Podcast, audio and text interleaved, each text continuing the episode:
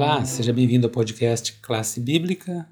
Vamos continuar com o estudo agora, terça-feira, 17 de outubro. Moisés e os profetas. Temos aprendido muitas coisas importantes com relação à educação e trazemos agora Moisés para o centro aqui das nossas considerações. E já na pergunta de número 3, que se relaciona aqui com o segundo Timóteo, ele vai falar um pouco sobre a função das escrituras na educação cristã. Quem vai comentar é o Luciano. Luciano, tudo bom com você? Olá, Jaziel. Olá, você, querido amigo, querida amiga que está aqui nos acompanhando no podcast Classe Bíblica, o estudo diário da Palavra de Deus. É sempre um grande prazer poder contar com a sua presença, sua participação aqui conosco. E, claro, para estudar a Bíblia Sagrada e para que a gente possa nos aprofundar um pouco mais sobre as verdades que estão descritas nesse livro tão sagrado. Hoje, terça-feira, 17 de novembro, a gente está aí durante essa semana estudando sobre educação e a redenção. E no tema de, do dia de hoje, nós vamos falar sobre Moisés e os profetas.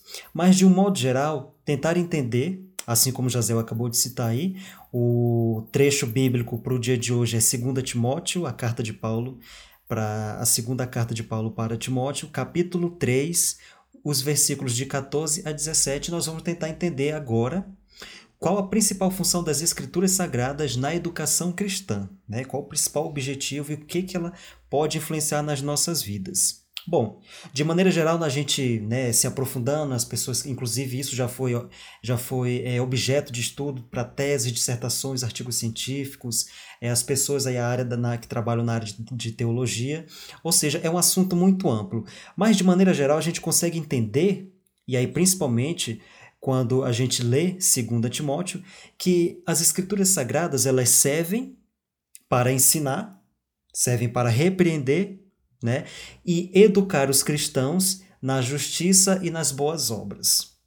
É basicamente isso. Bom, e aí de maneira geral, olha, e aí eu vou citar aqui o que, o que o nosso guia de estudo apresenta, que assim, a palavra para designar a primeira parte da Bíblia, né, a Torá, também conhecido como Pentateuco, os cinco primeiros livros da Bíblia Sagrada que foram escritos, é, às vezes essa palavra é traduzida como, abre aspas, a lei, né? Fecha aspas. Bom, em parte porque existem muitas leis nos livros, nos livros que compõem essa Torá, né? Que compõem essa lei. Bom, mas na realidade, Torá significa ensino, tá? Então é sempre bom a gente lembrar isso. Ou instrução, certo? É, e essa compreensão ela é muito diferente do que muitos pensam a ser a essência da lei na Bíblia Sagrada.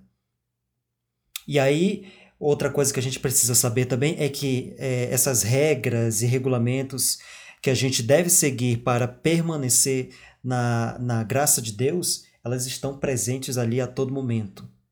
Bom, e aí em vez disso, a, a lei as leis que são apresentadas nessa, nessa primeira parte da Bíblia Sagrada, elas foram planejadas como material de ensino que trata de como que os seres humanos poderiam viver com sucesso e segurança no relacionamento de aliança é, que Deus ele pretendia ter conosco, quando ele, ele nos criou no princípio. Basicamente isso. É, bom, e aí, nas duas sessões posteriores da Bíblia Sagrada, a, a Bíblia hebraica, né, como também muita gente conhece, é, os profetas eles têm um papel muito importante porque eles vão relatar como o povo de Deus ele, eles, eles, eles dominaram é, o material educacional que estava presente, né, estava presente ali na Bíblia Sagrada. E conseguiram vivenciar por eles os primeiros profetas ou também conhecido como os livros históricos. É, e o que eles deveriam ter a, aprendido com esse material educacional e transmitido para as outras pessoas também, que no caso são os últimos profetas estão presentes ali no final do, do Velho Testamento. Bom, é, a parte restante do Antigo Testamento, é, que também é chamada de escritos em hebraico, é, ela está repleta de exemplos de professores e de alunos bem-sucedidos e não tão bem-sucedidos. Tá? É, é, bom a gente lembrar disso. É, e juntamente com as suas experiências educacionais. É, bom, e aí, né, só para não deixar muito voado esse, esse pedaço, a gente pode citar alguns exemplos de sucesso educacional é, desses livros que a, aqui, inclusive, estão citados aqui, olha, como por exemplo, inclusive já deve ser do seu conhecimento, né? É, a gente tem o livro de Esté, o livro de Ruth, o livro de Daniel e o livro de Jó. Bom, e aí entre os fracassos estariam aí os quatro amigos de Jó, que também estão presentes ali no livro de Jó, né? Bom, evidentemente, é, o livro dos Salmos, uh, que é o inário, mas até mesmo ele, pelo menos três salmos são salmos educacionais. E aí a gente vai citar também, tá? O Salmo de número 1 é um salmo educacional, o Salmo 37 e um dos salmos assim mais conhecidos pela comunidade cristã, que é o Salmo 73. Todos esses três salmos são salmos educacionais, ok? Agora a gente vai partir para o Novo Testamento, né? Os evangelhos que também estão repletos de materiais planejados para fins educacionais, e isso é bem óbvio. E para a gente ah, se torna até mais claro, porque durante esse trimestre a gente está estudando muito sobre a questão da educação, e as citações são dinâmicas e, e tem, tem aparecido bastante por aqui. Né? A gente tem citado Marcos, Lucas, é, as cartas de Paulo, Pedro, João, até o próprio Apocalipse, né?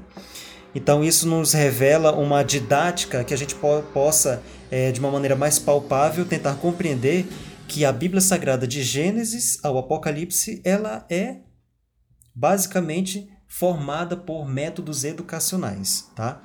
É, não desconsiderando a questão da repreensão, da educação na justiça, nas boas obras, etc. Isso é muito importante.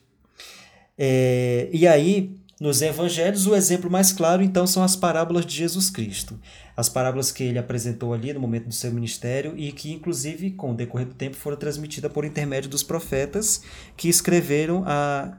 Os profetas e os discípulos que escreveram a Bíblia Sagrada.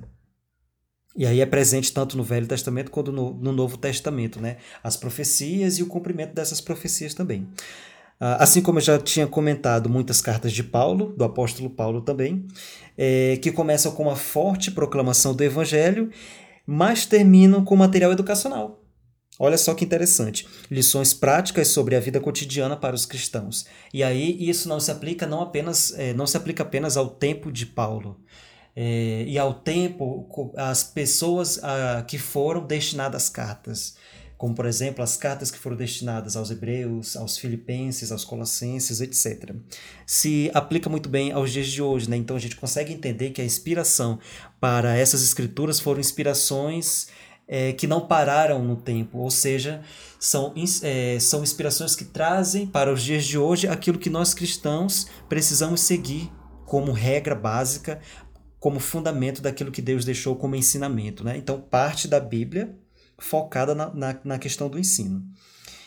É, outro exemplo também com relação a essa questão da educação, e aí só para fechar, o livro de Apocalipse, é, também conhecido como livro das revelações do apóstolo Paulo, né? revelações de Jesus Cristo, que Deus deu para Jesus Cristo e foi transmitida ao apóstolo Paulo por intermédio do anjo Gabriel. É, aí a gente sabe que é, é outro material que está repleto de, é, de situações didáticas, né, de material didático, como por exemplo a divulgação do futuro da Igreja de Cristo. Que essa divulgação está revelada em um livro que somente o Cordeiro de Deus, que é destacado como Jesus Cristo, o mestre dos mestres, pode abrir. E aí você pode. É, você vai identificar essa passagem lá no livro de Apocalipse, capítulo 5, dos versículos de 1 a 5. Bom, e é isso.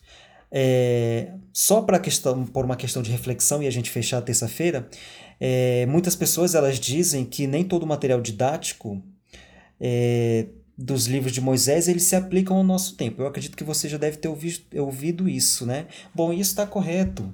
Porque assim, se a gente pegar Deuteronômio ali no capítulo 17 e aí você lê os versículos de 14 a 20, ou então se quiser também ler o livro todo de Deuteronômio, porque assim é uma leitura bem fantástica, e eu tenho certeza que você vai se impressionar bastante. Ali a gente vai perceber que há orientações explícitas sobre a escolha de alguém para ocupar a função de um rei. Né? Aqui estou dando um exemplo. Muito bem, embora não é, nomeemos reis em nossa igreja, como determinar. E aí, e, aí fica uma reflexão para você, né? Como é que a gente consegue determinar então a aplicação adequada desse material das escrituras sagradas para a nossa realidade?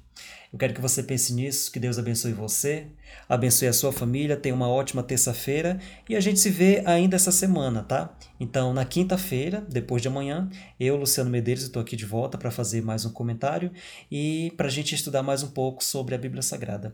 Um grande abraço, fiquem com Deus.